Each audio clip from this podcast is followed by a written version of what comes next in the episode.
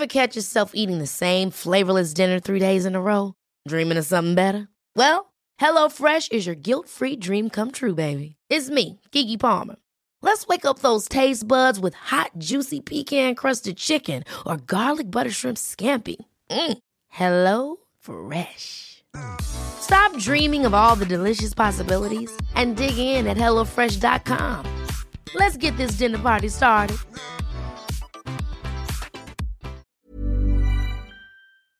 Se van acercando las vacaciones y si tienes un bebé en casa, seguro que te preocupa cómo organizar sus comidas durante los viajes, los días de playa o las salidas a la montaña. Una opción cómoda y muy socorrida son los potitos de Nutriben, porque saben cuánto te preocupa dar a tu bebé tarritos nutritivos y con todas las garantías. Los potitos se preparan aquí en España con los mejores ingredientes, como frutas, verduras, carnes o pescados, y solo emplean aceite de oliva virgen extra. Esos ingredientes tal cual se trituran, cocinan y se envasan al vacío para su correcta conservación.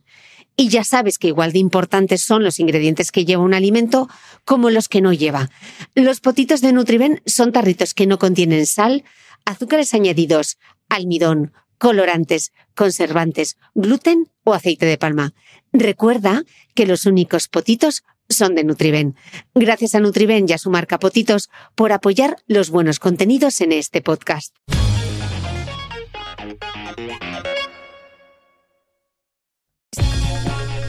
Si quieres descubrir mis apuntes de esta entrevista, mis notas personales y otras anécdotas de cómo se hace el podcast de Cristina Mitre, te invito a suscribirte a mi nueva newsletter a micrófono cerrado, donde compartiré material inédito de mi podcast y otras muchas cosas que solo podrás leer y escuchar allí. Suscríbete en www.cristinamitre.substack.com, repito, www.cristinamitre.substack.com y todos los domingos recibirás en tu email mi newsletter a micrófono cerrado.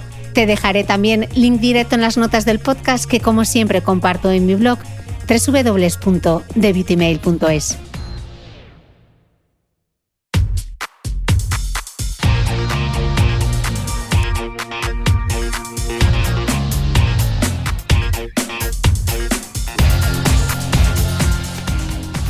Hola, soy Cristina Mitre, periodista y autora del blog de Beauty Mail.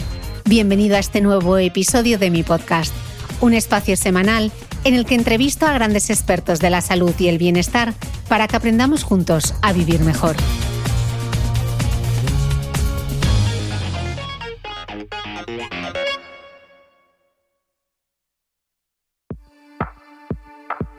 Licenciada en Matemáticas por el King's College de Londres y con un máster en Bioquímica por la Universidad de Georgetown en Estados Unidos, Jessie Inchuspe, más conocida en redes sociales como Glucose Goddess, la diosa de la glucosa, ha escrito el libro del que todo el mundo habla, La revolución de la glucosa, que surgió de un experimento propio. Su trabajo en una startup de análisis genético en Silicon Valley le hizo darse cuenta del poder de los hábitos alimentarios y en particular del papel de la glucosa. Así que durante dos años, Jessie llevó en su brazo izquierdo un monitor continuo de glucosa, el mismo que utilizan las personas con diabetes para registrar sus niveles de glucosa y poder así dosificar su medicación. Hice mis propios experimentos y lo anoté todo.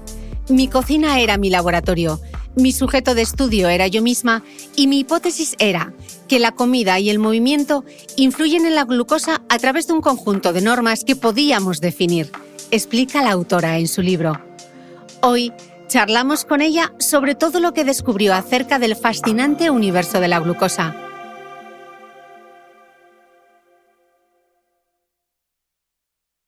Una nota antes de arrancar. Recuerda que si tienes un trastorno metabólico o cualquier enfermedad, debes consultar siempre con tu médico especialista. Este podcast no sustituye al consejo médico.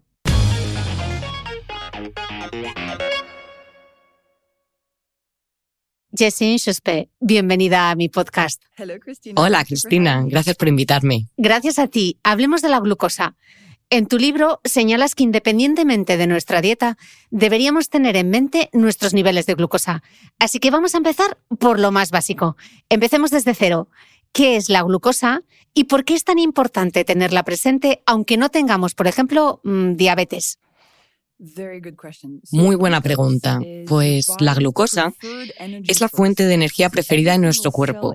Cada célula que tienes en el cuerpo utiliza la glucosa para desempeñar su función. Por ejemplo, las células oculares emplean la glucosa para ver, las células del cerebro para pensar, las de los pies para bailar, las del corazón para bombear la sangre. Todas y cada una de nuestras células necesitan glucosa. Y la manera más fácil que tenemos los seres humanos de darle glucosa a nuestro cuerpo es comiéndola. Entonces, cada vez que comemos algo con almidón, como pan, pasta, patata, o algo dulce, como la fruta, postres, la tarta de chocolate, mi favorita, así es como introduces la glucosa en el cuerpo. Alimentos ricos en almidón o dulces. Así que podrías pensar, Cristina, bueno, pues si la glucosa es energía, solo tengo que comer mucho almidón y mucho azúcar para tener un montón de energía. Pues lo cierto es que no es así, porque si le administras demasiada glucosa al cuerpo, empiezan a pasar cosas malas. Es como si riegas una planta con demasiada agua y se ahoga. Pues bien, demasiada glucosa en el cuerpo empieza a causar problemas. En mi caso, yo descubrí a través de mi propio viaje vital que un exceso de glucosa estaba afectando a mi salud mental y me estaba provocando acné, aumento de peso, problemas con la regla. Así que me embarqué en un viaje de aprendizaje para tratar de dar con la manera de evitar ese exceso de glucosa en mi cuerpo sin tener que renunciar a la comida que me gusta. E investigando, descubrí que el 90% de la población o sea, el 90% de las personas no diabéticas tienen demasiada glucosa en su sistema y no lo saben, pero conocen las consecuencias, como el cansancio, sentir antojos de comer algo dulce o tener hambre todo el tiempo. Así que vengo a contar qué nos dice la ciencia para ayudar a que la gente se sienta mejor sin dietas ni complicaciones. Vale, pues vamos a ello. ¿Por qué se pueden desregular nuestros niveles de glucosa aunque sigamos una dieta sana? Bueno, pues porque desde hace un siglo comemos muchísimos más alimentos con almidón y azúcar. Nuestro cerebro, cuando comemos algo dulce, nos hace sentir placer. Y ahí es donde está el problema. Porque como especie nos encanta comer alimentos almidonados y dulces porque nos proporcionan placer. Así que se ha ido creando una industria enorme en torno a alimentos que nos dan placer, pero que por desgracia no son buenos para nuestros niveles de glucosa. Sé que prefieres usar el término estilo de vida sostenible en vez de dieta, pero dices en tu libro que las dietas que funcionan son aquellas que aplanan la curva de glucosa, fructosa e insulina. Así que vamos a profundizar un poco en esos tres conceptos para entenderlos antes de seguir. Buena idea. Hay un concepto que me gustaría mencionar, que es el pico de glucosa. Un pico de glucosa es lo que ocurre después de una comida si le damos demasiada glucosa demasiado rápido a nuestro cuerpo. Si te colocas un monitor de glucosa, que es lo que yo llevaba cuando fui descubriendo todo esto, vas a ver un pico en tus niveles de azúcar en sangre. Verás un pico en tus niveles de glucosa. Y son esos picos los que realmente son muy nocivos y provocan una serie de consecuencias que conocemos muy bien. Entonces, cuando una dieta o un nuevo estilo de vida te ayuda a sentirte mejor, en realidad es porque está atenuando esos picos de glucosa, independientemente de cómo lo hagas. Y cuando aplanas los picos de glucosa empiezan a encajar muchas piezas. Baja la inflamación, desaceleramos el envejecimiento, pierdes peso, te sientes mejor, tienes más energía. Mires donde mires, sabemos que las dietas, entre comillas, que nos ayudan son las que previenen esos picos de glucosa. Y en cuanto a la insulina y la fructosa, son dos conceptos importantes. En realidad no hay que aprendérselos. Lo único que tenemos que saber es que al reducir los picos de glucosa, también bajan los de insulina y fructosa.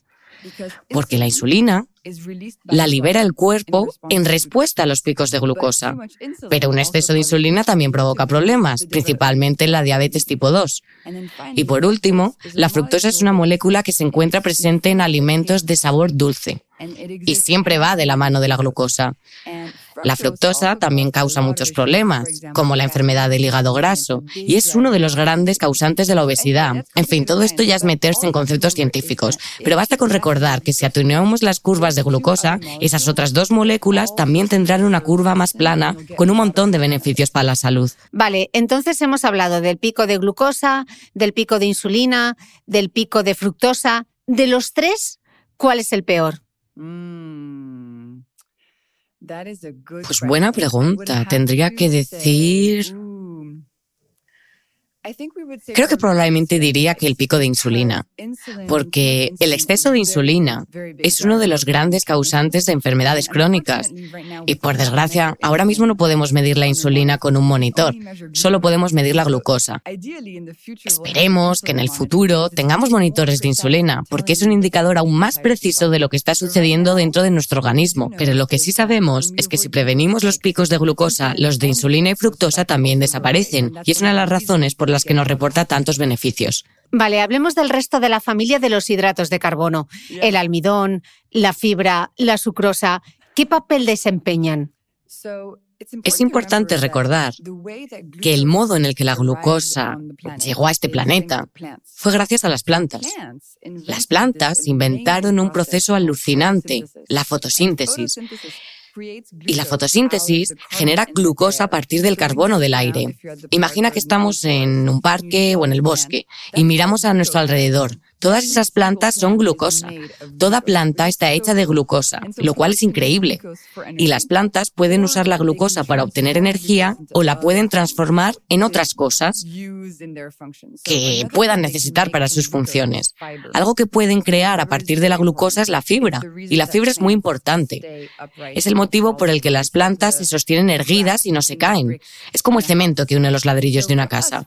Para nosotros, la fibra es de lo más beneficiosa porque nos ayuda a tener una buena digestión y ayuda a que nuestro cuerpo no absorba demasiada glucosa durante la comida.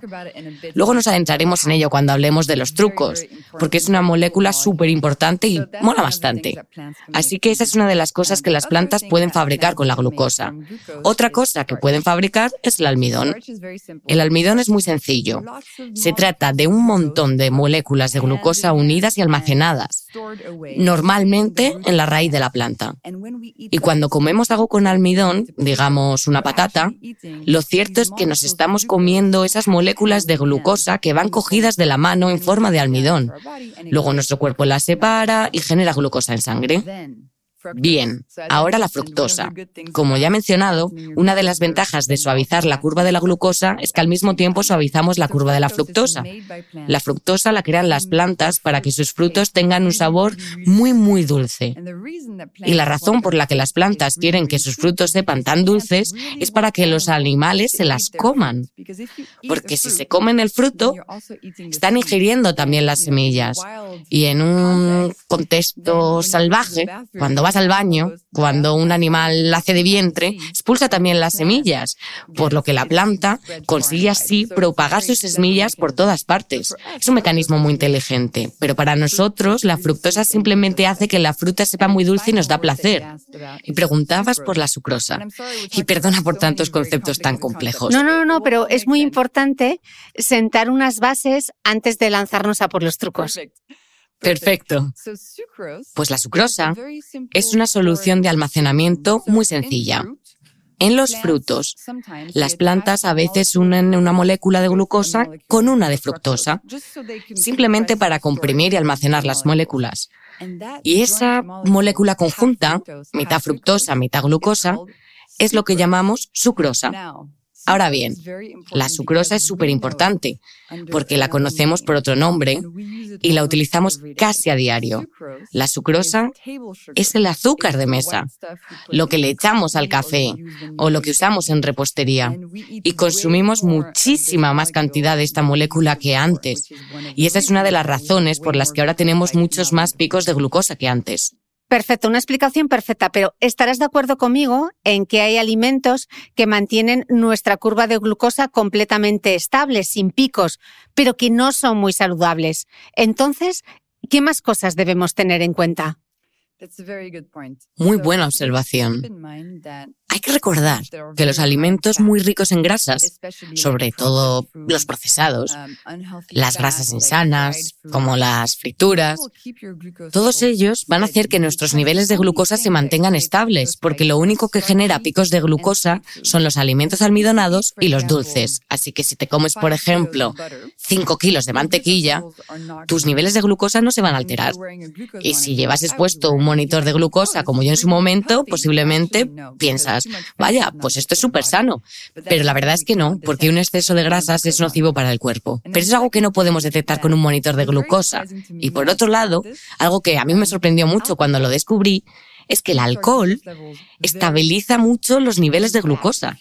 Y de hecho, si tomas alcohol con la comida, reducirás el pico de glucosa de la comida. Pero ese no es un motivo para beber alcohol en todas las comidas. La verdad es que actúa así porque el alcohol va al hígado y digamos que lo sobrecarga, provocando que el hígado se cierre en cierto modo para hacer frente al alcohol, que es un veneno. Así que no es precisamente inocuo, pero como consecuencia, puesto que el hígado está ocupado con el alcohol, deja de liberar glucosa al flujo sanguíneo, que es una de sus funciones. Así que veríamos una curva de glucosa plana, pero no sería una curva plana saludable. Es de mentira. Así que aquí tenemos dos advertencias, exacto. Entonces, eh, teniendo todo esto en cuenta, ¿por qué es tan importante aplanar los picos de glucosa, evitar esos picos, aunque estemos sanos como un roble?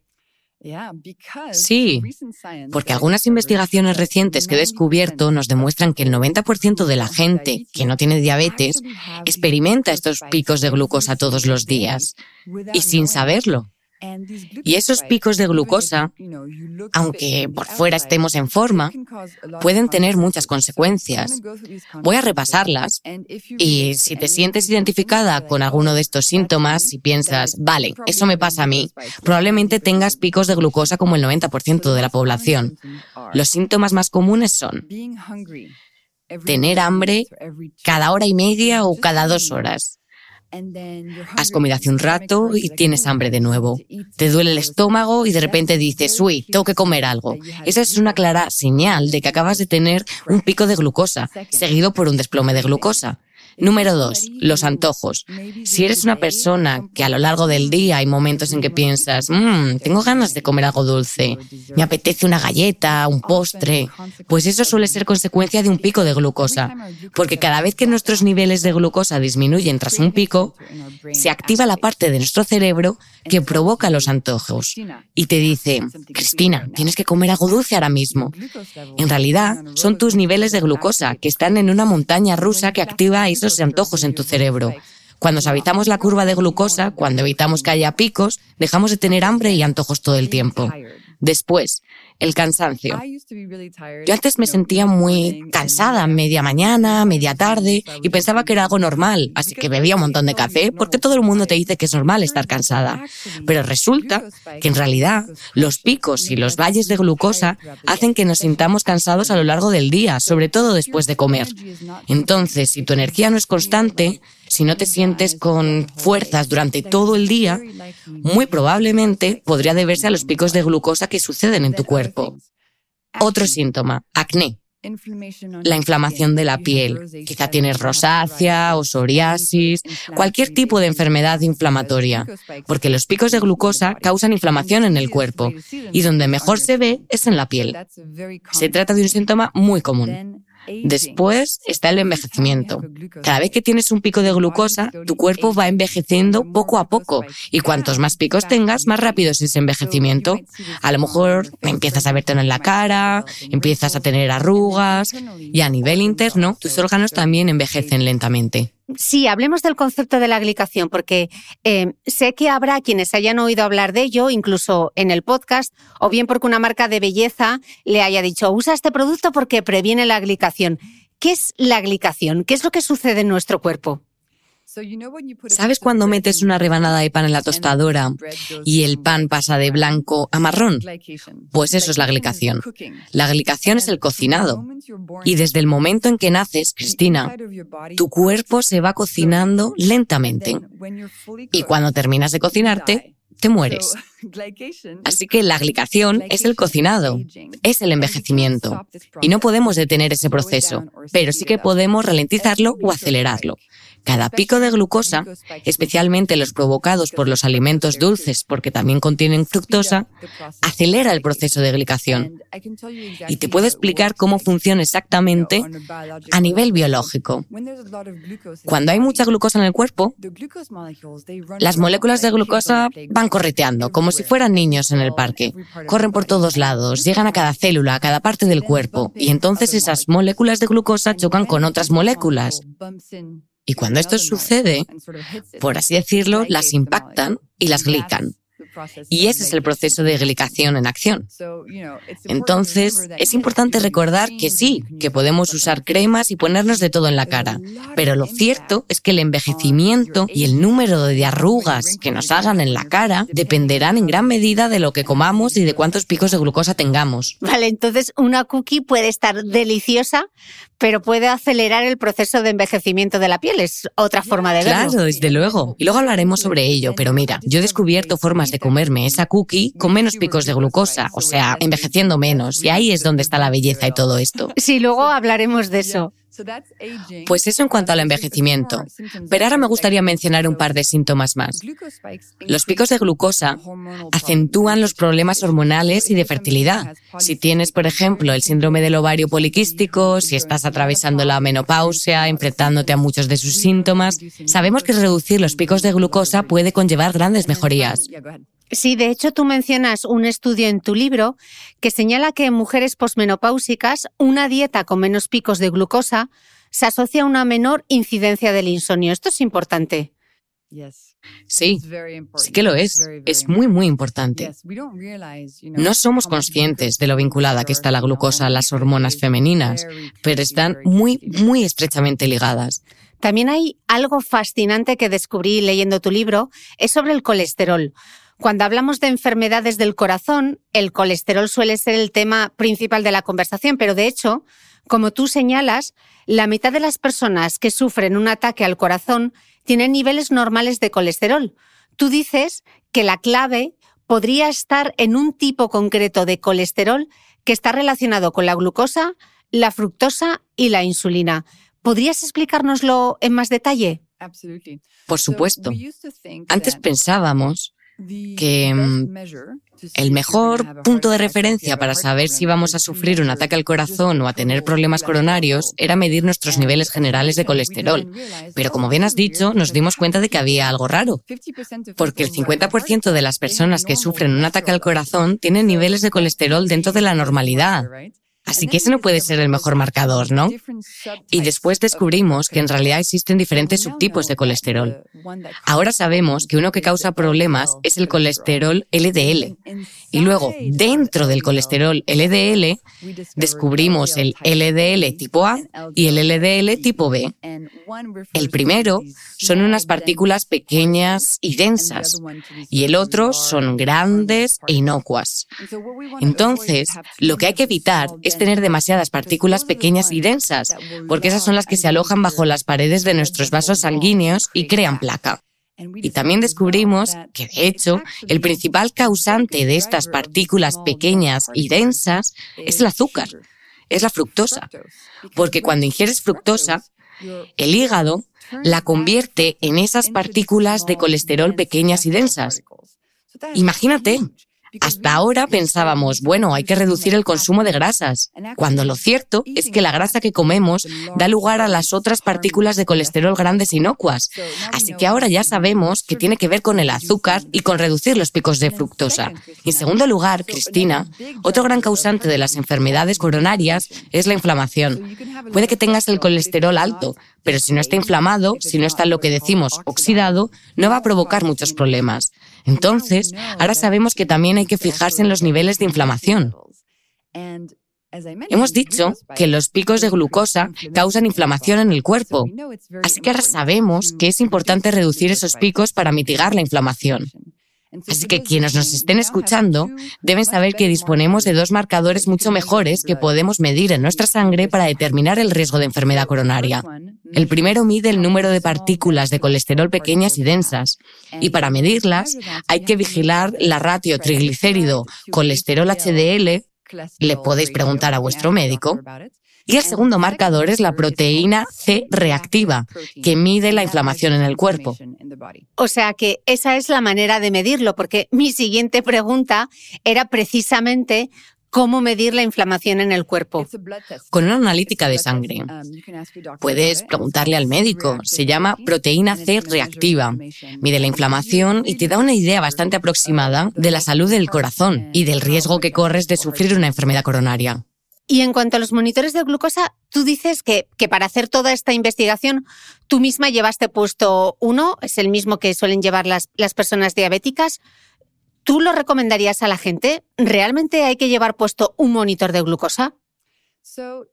Mira, yo realicé toda esta investigación por mi cuenta. Llevé puesto un monitor de glucosa durante dos años sin quitármelo. Me familiaricé con los estudios científicos, probé mí misma los trucos para ilustrar los estudios. Yo hice todo el trabajo de llevarlo puesto y, bueno, averiguar qué trucos prevenían los picos. Así que no, no tienes que ponerte un monitor. Simplemente puedes leer el libro y aprender todo lo que necesitas para empezar a evitar esos picos de glucosa y mejorar tu salud. Y bueno, si tienes acceso a uno, siempre resulta muy, muy interesante probarlo por ti misma y ver qué tal. Yo diría que a día de hoy, Cristina, no deja de ser un dispositivo médico que para alguien que decide probarlo por su cuenta puede resultar bastante confuso entender los datos. Puede ser estresante ver cómo suben y bajan todos esos números y pensar, madre mía, esto es normal, es habitual. Así que para mí es un poco pronto todavía para que todo el mundo se compre uno. Si dispones de un contexto y formación suficientes, quizás sí. Pero yo diría que si lees mi libro y dices, vale, quiero probarlo, por lo menos ya tienes suficiente información en el libro para servirte de guía. Pero sigue siendo pronto. A lo mejor en un futuro tendremos algo que nos podamos poner para medirlo, incluso los picos de insulina y cosas así. Claro. Sería fantástico, sería un sueño. ¿Quién sabe? Bueno, ya hemos hablado de los picos de glucosa y su relación con las enfermedades cutáneas, la menopausia, la posmenopausia, la salud reproductiva, pero no hemos hablado de la salud mental. ¿Qué nexo existe entre la glucosa y la mente? ¿Qué es lo que sabemos? Bueno, pues todavía no sabemos mucho, pero algunas cosas sí. Mira, el cerebro tiene unas células llamadas neuronas y las neuronas son muy sensibles a la glucosa. También la utilizan para obtener energía. Así que siempre que se produce un pico de glucosa en nuestro organismo, el cerebro lo siente también. Y como he dicho antes, los picos de glucosa dan lugar a la inflamación, estresan a las mitocondrias de nuestras células, por lo que las neuronas también reciben ese estrés. Existen varios estudios que afirman que cuantos más picos de glucosa provoque nuestra dieta, más síntomas de depresión o ansiedad sufriremos. Para mí, Cristina, ese fue el gran momento en el que se me encendió una bombilla descubrir que los picos de glucosa eran uno de los detonantes de la enfermedad mental que venía padeciendo desde la adolescencia. Y la verdad es que fue toda una revelación.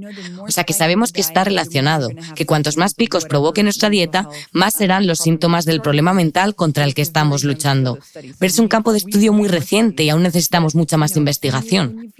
Pero cuando suavizas la curva de glucosa, te sientes mucho mejor. Aumenta la felicidad, los niveles de energía, en general, la cosa cambia mejor. Muy bien, ahora que ya hemos puesto cada cosa en su sitio, vamos a la parte práctica. Ahora que ya sabemos lo importante que es aplanar nuestras curvas de glucosa, ¿cómo lo hacemos? Allá vamos. Pues lo que yo hice fue buscar los hallazgos científicos más recientes y resumirlos en 10 principios, 10 trucos sencillos de aplicar. Quizá podamos empezar con mi favorito, que es comer los alimentos en el orden correcto. Es bastante increíble. Resulta que una comida puede afectar a nuestros niveles de glucosa de forma muy diferente en función del orden en que comamos los alimentos de esa comida. Y es alucinante. Si te comes los elementos de una comida en el orden adecuado, puedes reducir el pico de glucosa en un 75% y el de insulina en un 40%. Esto tiene un impacto enorme en nuestra salud, en cómo nos sentimos, los antojos que tenemos, la probabilidad de ganar peso, la salud mental, la inflamación, el riesgo de desarrollar enfermedades crónicas a largo plazo, sin ni siquiera cambiar lo que comemos. Y el orden correcto es primero las verduras, después proteínas y grasas y por último almidones y azúcares. Pongamos que tenemos aquí delante un plato de comida y que tenemos pollo, tenemos brócoli, tenemos arroz, tenemos medio aguacate y qué sé yo, algo de chocolate de postre. Pues el orden correcto para comernos estos alimentos sería, en primer lugar, el brócoli, luego el pollo y el aguacate, después el arroz y de postre el chocolate. Y si lo haces así, si empiezas siempre con la verdura y sigues este orden y terminas con el almidón y el azúcar, vas a notar una diferencia enorme. No vas a tener el pico de glucosa ni el valle de glucosa después. Tu energía se va a mantener mucho más estable y te vas a sentir mejor todo el día. Y para mí fue toda una revelación. ¿Puedo pasar de un alimento a otro directamente o tengo que esperar? O sea, empiezo con la verdura, espero un poco, luego la proteína, vuelvo a esperar, la grasa, me espero.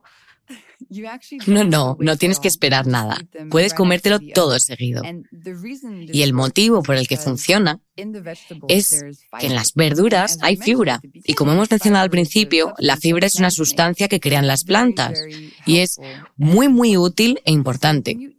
Pues bien, cuando empiezas por las verduras, estas aterrizan en el estómago y pasan al intestino.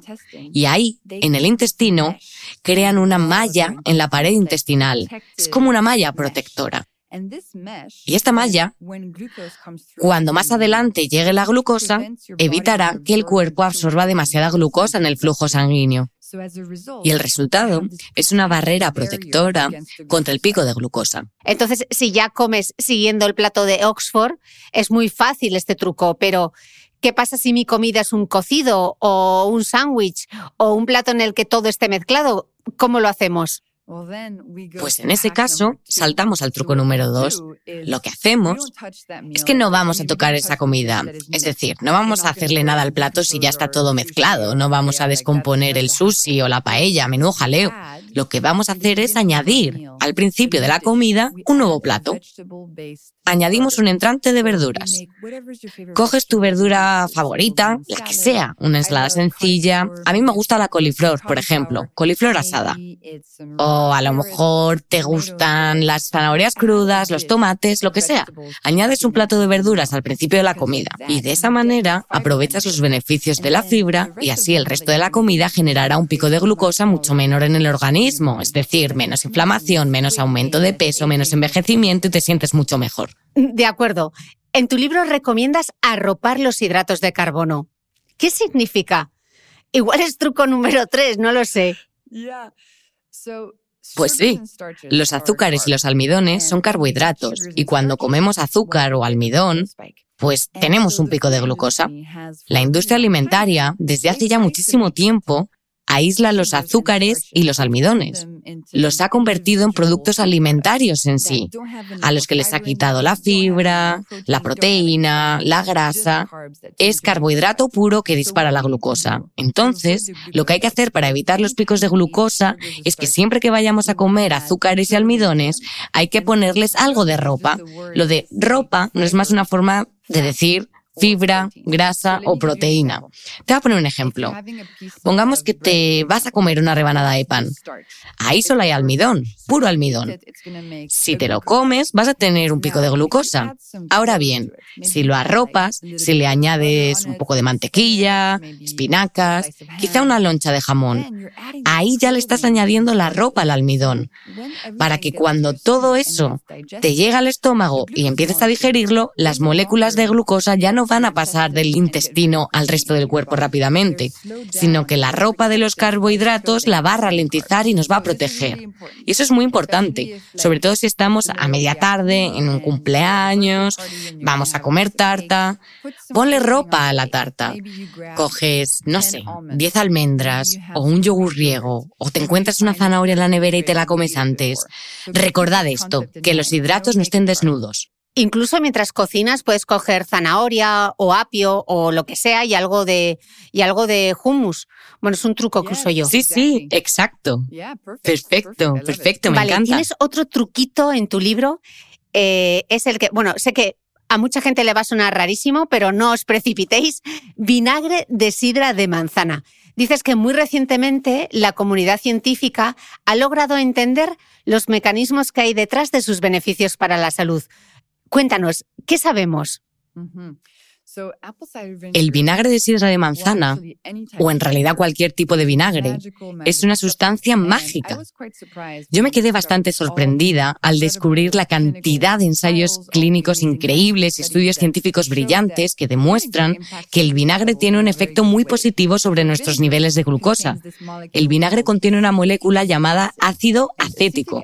El ácido acético es fantástico, es una molécula buenísima y hace dos cosas.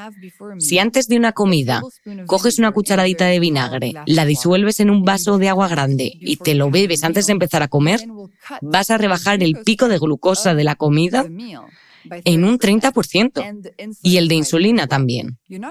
No cambias lo que estás comiendo, simplemente le añades el vinagre. Entonces, ¿cómo funciona? Pues el ácido acético hace dos cosas. Por un lado, ralentiza la descomposición de los almidones en glucosa. Así que si, por ejemplo, te vas a comer una tostada, el pan se va a convertir más lentamente en moléculas de glucosa, de forma que se va a absorber más lentamente en el flujo sanguíneo y el pico de glucosa será mucho menor. Por otro lado, el ácido acético va a tus músculos, Cristina, y les dice, hola músculos de Cristina, sé que tenéis hambre y que queréis más glucosa de lo normal. Y le dice a tus músculos que se empapen de glucosa conforme vaya entrando en la sangre y la almacenen como fuente de energía. Así que con estos dos superpoderes, comas lo que comas después, el pico de glucosa va a ser mucho menor. También hay estudios sobre la pérdida de peso que dicen que añadir esta bebida de vinagre un par de veces al día conlleva una pérdida de peso porque aplana las curvas de glucosa. Así que, bueno, este es uno de mis trucos preferidos porque es muy sencillo, pero muy poderoso, sobre todo si eres una persona que sufre antojos o te entra somnolencia después de las comidas, esto te va a servir de gran ayuda. Y ¿Cuánto tiempo antes de la comida? No hay que esperar tanto. Lo ideal serían unos 10 minutos antes o incluso 20 minutos antes de la comida. Y si solo puedes hacerlo una vez al día, por ejemplo por la mañana, eso es mejor que nada. De acuerdo, ¿y la kombucha? Pues por desgracia, la kombucha no contiene mucho ácido acético. Tiene como un 1% de ácido acético, mientras que el vinagre normal tiene más, como un 5% de ácido acético. La kombucha es buena para el organismo por otros motivos. Es buena para el intestino porque contiene un montón de probióticos maravillosos y está fermentada. Así que realmente no va a ayudarnos mucho con los picos de glucosa, pero sí con otras cosas. catch yourself eating the same flavorless dinner three days in a row? Dreaming of something better? Well, HelloFresh is your guilt-free dream come true, baby. It's me, Gigi Palmer. Let's wake up those taste buds with hot, juicy pecan-crusted chicken or garlic butter shrimp scampi. Mm. Hello Fresh. Stop dreaming of all the delicious possibilities and dig in at HelloFresh.com. Let's get this dinner party started. Hey, it's Ryan Reynolds, and I'm here with Keith, co star of my upcoming film, If, only in theaters, May 17th. Do you want to tell people the big news? All right, I'll do it. Sign up now and you'll get unlimited for $15 a month in six months of Paramount Plus Essential Plan on us. Mintmobile.com slash switch. Upfront payment of $45 equivalent to $15 per month. Unlimited over 40 gigabytes per month. Face lower speeds. Videos at 480p. Active Mint customers by 531.24 get six months of Paramount Plus Essential Plan. Auto renews after six months. Offer ends May 31st, 2024. Separate Paramount Plus registration required. Terms and conditions apply if rated PG. ¿Sabías que los bebés son capaces de autorregularse y comer lo que necesitan? Hasta el primer año, la leche ha de ser su alimento principal, bien sea lactancia materna o artificial, y poco a poco podrán ir probando diferentes texturas y alimentos. Ahora, con buena temperatura, a todos nos gusta salir más de casa, y en verano pasamos mucho tiempo fuera, en la playa, la montaña o recorriendo el mundo. Si tienes un bebé que ya ha empezado con la alimentación complementaria, para esos momentos puedes contar con los diferentes tarritos que ofrece Potitos.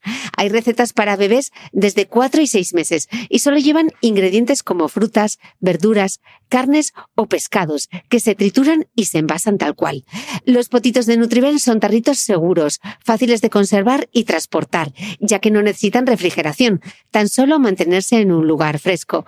Se calientan en microondas o al baño María, sin conservantes ni azúcares añadidos. Gracias a Nutriben y a su marca Potitos por ser nuestro mecenas del mes.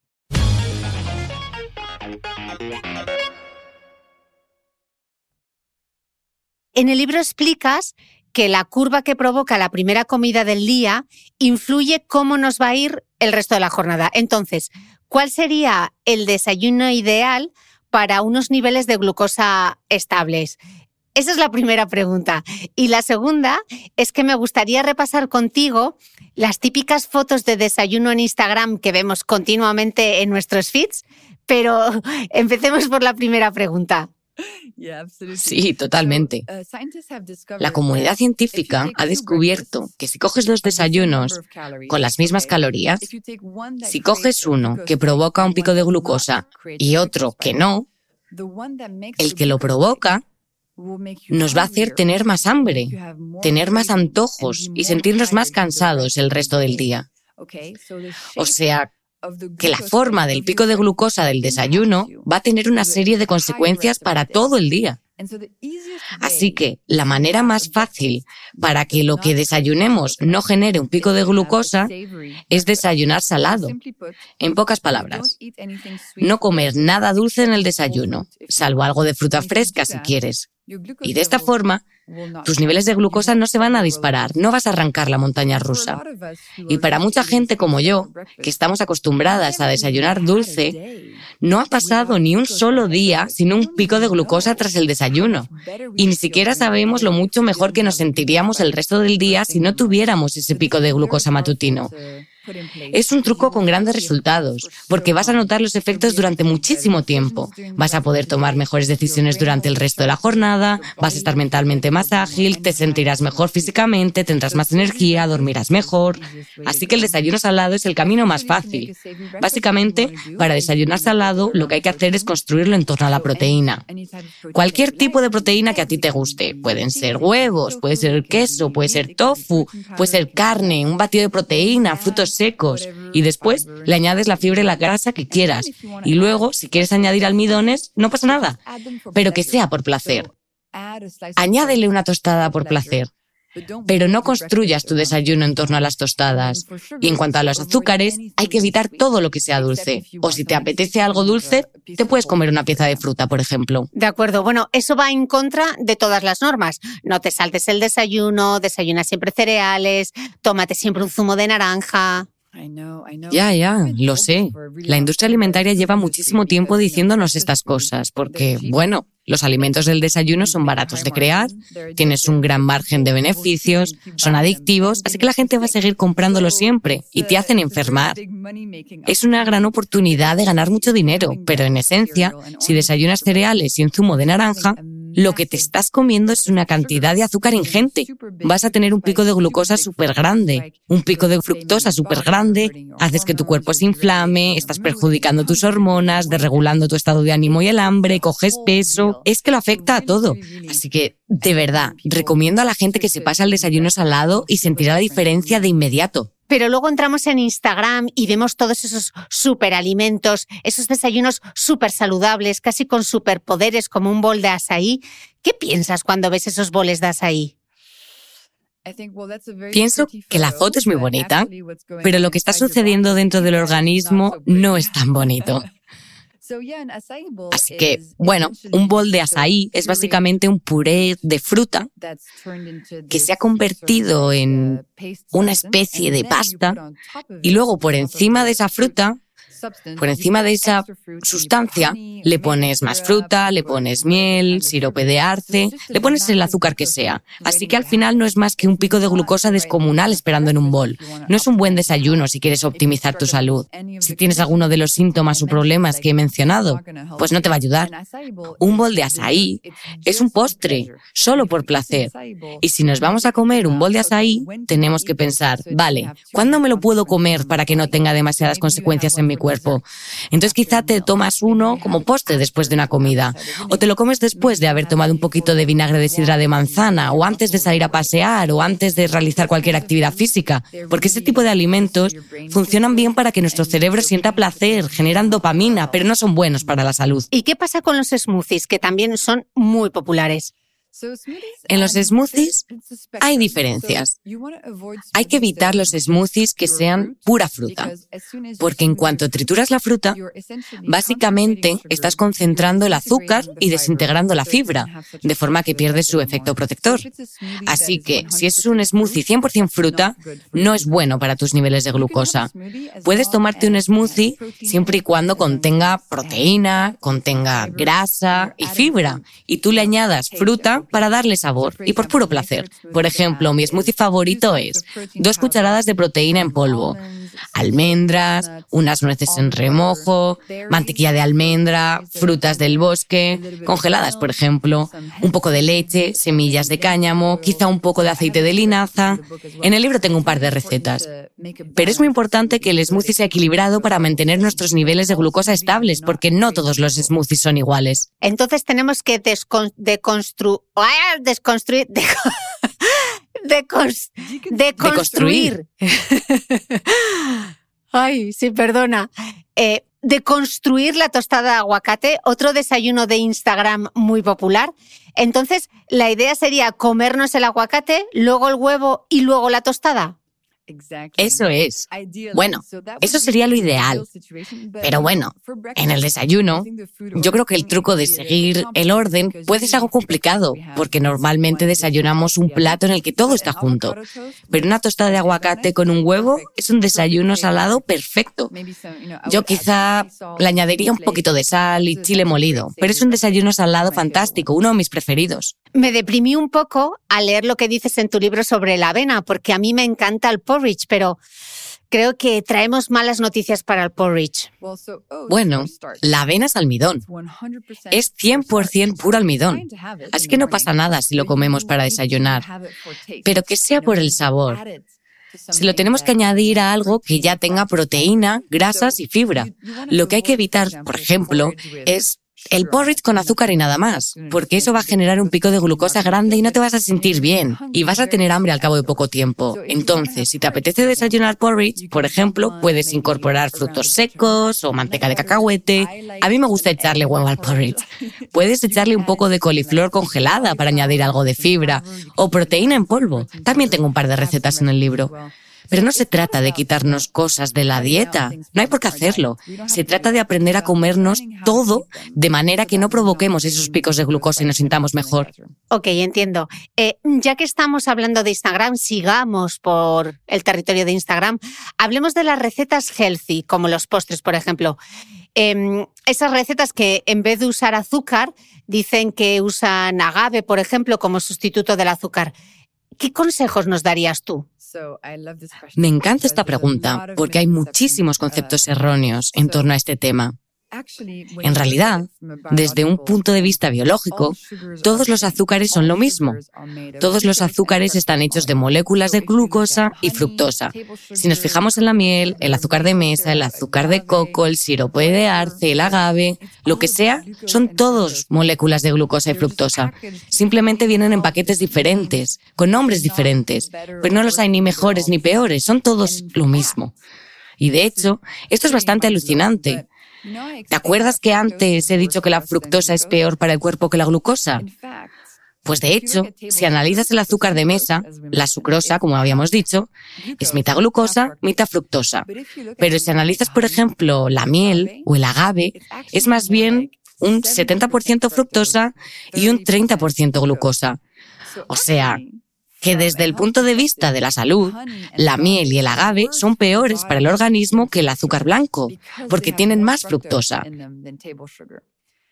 Sé que puede parecer una locura, pero es así, y tenemos que quitarnos de la cabeza que el agave es una especie de alimento milagroso y saludable, porque no lo es. Es mejor comer azúcar blanco de toda la vida que el agave.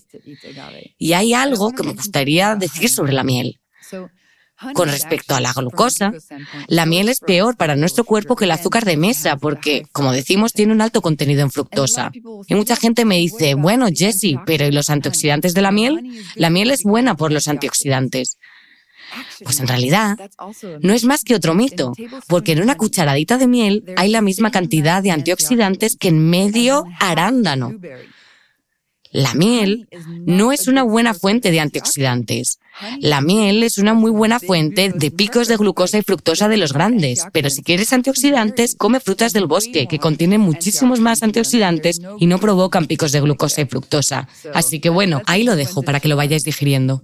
Eh, de acuerdo. Y ahora la última pregunta que nos va a costar eh, digerir. Edulcorantes artificiales y ya nos morimos. ¿Qué ha pasado?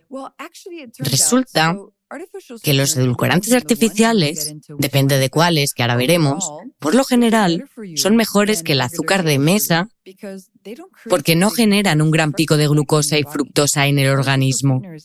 Los edulcorantes artificiales tienen una muy mala reputación. La gente dice, son el demonio, te van a hacer tener antojos y la microbiota, el cerebro. Y bueno, sí, está claro que tienen efectos secundarios, pero el azúcar normal tiene muchísimos más efectos secundarios. Así que hay que pensar en el contexto. Por supuesto, si no tomas ningún edulcorante artificial, no te voy a decir que los incorpores en tu dieta. Pero si consumes mucho azúcar, desde luego será muchísimo mejor pasarte a los edulcorantes que seguir con todo ese azúcar. Y luego, dentro del mundo de los edulcorantes, tienes algunos mejores que otros. Los mejores, los que no provocan picos de glucosa y parece que afectan muy poco a nuestra salud en general, con muy pocas consecuencias negativas, son la stevia, que está bastante bien, el eritritol, también, la lulosa y la fruta del monje son bastante nuevos, pero no afectan en absoluto a la mayoría de los parámetros de salud de nuestro cuerpo. Endulzan igual, pero con menos consecuencias. Sí, pero hay que tener mucho cuidado con la stevia. Hay que buscar la stevia que sea real. Sí, efectivamente. Hay que buscar extracto de stevia. Hay que tener mucho cuidado, porque hay muchísimos productos ahí fuera que están rebajados con otros edulcorantes y ya no es stevia. Así que extracto de stevia, normalmente en formato líquido suele estar bien y lo puedes encontrar en Internet. Mm, y tenemos malas noticias también para la gente que bebe refrescos, aunque sean light, porque sé que los edulcorantes artificiales que llevan no son ninguno de los que has mencionado. No, pero Cristina, sigue siendo mejor tomar un refresco light que uno normal. Es que es así. Sí, pero siempre es mejor el agua, ¿no crees? Por supuesto, al 100%, siempre sí. Con un poquito de vinagre, quizá. Es que Concha, mi editora, que está escuchando este podcast, le encantan las bebidas light, así que siempre busca algunas cosas. Así que, Concha, no hay excusa, no bebas. No, no, mejor beber agua. Estábamos hablando de los antojos y por qué nos dan antojos. Eh, están relacionados con la glucosa y sé que tengo que cambiar mi dieta, Jessie, pero si me da un antojo, ¿cuál es la forma de, de lidiar con él, de no irme a por una galleta? Vale, este es el plan, el plan de ataque. Es una tarde cualquiera y de repente te entran ganas de... ¿Qué es lo que más te gusta comer? ¿Tu antojo favorito, Cristina? Danos un ejemplo. Las galletas. Vale, galletas. Pues es una tarde cualquiera, Cristina está trabajando y haciendo sus cosas y de repente, a las 5 de la tarde dice, oh, Dios, necesito una galleta. Pues bien, Cristina, esto es lo que tienes que hacer. Tienes que evitar los picos de glucosa de esas galletas, porque si tienes un pico de glucosa, vas a empezar una montaña rusa y a las dos horas vas a querer más galletas. A las cuatro horas te apetecerá otra cosa y vas a seguir todo el día por ese camino. Así que lo que tienes que hacer para comerte la galleta sin causar un pico de glucosa es lo siguiente. Punto número uno. Te bebes un vaso grande de agua con un poquito de vinagre, ¿vale? Fácil. Punto número dos. Arropas los hidratos. Quizá con la galleta te puedes tomar unas almendras que tengas en casa para ponerle ropa a la galleta. Entonces te comes las almendras, te comes la galleta y sales a dar un paseíto. Sales a la calle, haces sol, paseas por el barrio, lo que sea, pero mueve los músculos durante 10 minutos después de las galletas, porque de esa forma los músculos van a absorber la glucosa de las galletas y van a evitar el pico de glucosa. Esa es la combinación perfecta. El vinagre, la ropa para los hidratos y moverse después de comernos el antojo. De ese modo, saboreas ese alimento que te proporciona placer, pero no empiezas el ciclo, porque luego es muy difícil de detener. Hablas de hacer ejercicio, así que vamos a adentrarnos un poco más en ello, porque hemos estado hablando de la comida, de cómo gestionar mejor las curvas y los picos de glucosa, pero cuando hablamos de ejercicio, ¿qué es mejor? ¿Ejercicio aeróbico o entrenamiento de fuerza? ¿Ayudan igual a aplanar la curva de glucosa? Y si es así, ¿cómo? Pues, sinceramente, lo hagas cuando lo hagas, el ejercicio siempre va a ser bueno para el organismo. Así que es mejor hacer ejercicio en cualquier momento que no hacerlo. Y luego hay un truco concreto que desarrollé basándome en estudios científicos que es muy potente y que consiste en que después de comer utilicemos los músculos durante 10 minutos. Cuando acabes de comer, durante la siguiente hora, Ponte creativa durante 10 minutos y mueve los músculos sea como sea. Puedes ponerte tus dos canciones preferidas y bailar en el salón.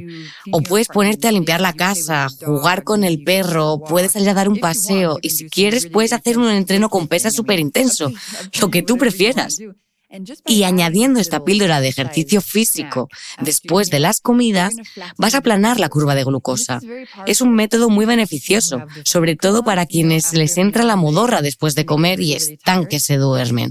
Si añades estos 10 minutitos de activación muscular, el cansancio tiende a desaparecer y además estás ayudando a evitar que tu cuerpo tenga estos picos, por lo que mejora tu salud mental y física en general. Y también quería mencionar, Cristina, que todos los trucos que comparto son herramientas que tenemos para emplearlas cuando resulte sencillo, cuando tenga sentido, cuando nos apetezca, en función de cuánto nos queramos implicar o lo que estemos tratando de sanar a nivel de salud física o mental. Son una caja de herramientas. Genial. No sé si me faltan algunos trucos. ¿Hemos cubierto ya los 10? Claro que faltan, claro que faltan. ¿Cuál me falta? Vale, pues nos falta comer postre en vez de snacks ah, dulces. Sí, ese me pareció súper interesante. A ver, no tenemos que quitarnos todo el azúcar, simplemente tenemos que aprender cuándo tomarlo. Y el peor momento, el peor momento de todos para comer dulce es con el estómago vacío, a primera hora de la mañana, en el desayuno, por ejemplo o entre comidas, porque es cuando vas a provocar un gran pico de glucosa e insulina, porque si tienes el estómago vacío, el azúcar y la glucosa van a ir directos al flujo sanguíneo. Así que si quieres comer algo dulce, por ejemplo, yo muchas veces paso por delante de una panadería por la mañana y veo una tarta de chocolate con una pintaza. Antes me la comía en ese momento, pero no sabía que estaba causando un enorme pico de glucosa. Y luego me sentía cansada, tenía más antojos, no me sentía bien. Ahora lo que hago es comprarme la porción de tarta y me la guardo para el postre de mi próxima comida. Si lo haces así, mantienes el factor del placer, pero evitas las consecuencias posteriores que sufrimos la mayoría. Ahí tienes otro truco, el dulce con el postre y no entre horas. Otra pregunta, ¿y, si hacemos ayuno intermitente? Teniendo en cuenta todo esto, ¿cuál es la mejor forma de romper el ayuno? ¿Tendrá que haber una forma para no tener así un pico de glucosa? Exacto, sí. Lo peor sería comer algo muy rico en azúcares. La mejor manera de romper el ayuno sería empezar con las verduras, porque así la fibra va a crear esa protección para todo lo que comas después. Realmente no importa si haces ayuno intermitente, si no lo haces, durante cuánto tiempo, depende de ti, de tu cuerpo y de cómo te sientas. Lo que sí es importante es que la primera comida sea salada y contenga fibra. Así que independientemente de a qué hora sea, el concepto es el mismo. Desayuno, desayuno salado. Tengo escrito en mis notas algo que dices en el libro, escribes así, con una buena salud, los hábitos alimenticios ganan a la genética. ¿Algún último consejo para poner el broche a esta entrevista, Jessie? Pues la verdad es que quiero que la gente recuerde que independientemente de su patología, física o mental, existe una forma de hacer que remita. Tenemos mucho poder en nuestras manos. El 90% de la gente sufre estos picos de glucosa que causan todos estos síntomas que no son tan familiares y pensamos que nos toca convivir con ellos, pero lo cierto es que no tenemos por qué. Si aplicas estos consejos, si aplanas las curvas de glucosa, vas a ver que muchas de las molestias van a desaparecer y te vas a sentir mucho mejor, vas a estar más feliz. Y bueno, Cristina, estoy muy feliz y agradecida por la oportunidad de compartir estos hallazgos científicos porque realmente creo que todo el mundo debe conocerlos. De verdad, es muy importante Espero que algún día todo el mundo sepa estas cosas y ya no me necesiten porque se haya convertido en sentido común. Es muy sencillo, parece, no es tan complicado arropar los hidratos, tomar los alimentos en un orden concreto y sí que afecta a cómo nos sentimos, nos da esa energía que a veces nos falta. Así que muchísimas gracias por compartir todos esos consejos con nosotros. Ha sido un placer charlar contigo, así que buena suerte y seguro que nos vemos pronto. Quién sabe, quizá en Dubai. Me encantaría que nos viéramos en Dubai. Muchas gracias por invitarme, Cristina. Gracias a ti, Jessie. Cuídate.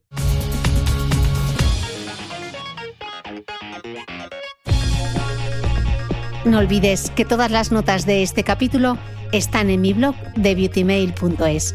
Además, si no quieres perderte ninguna entrevista, suscríbete a el podcast de Cristina Mitre en tu reproductor de podcast habitual. Y un último favor, si me escuchas en Apple Podcast o en Spotify, regálame una reseña, porque así ayudas a que este podcast siga creciendo. Muchas gracias y nos escuchamos de nuevo el próximo domingo.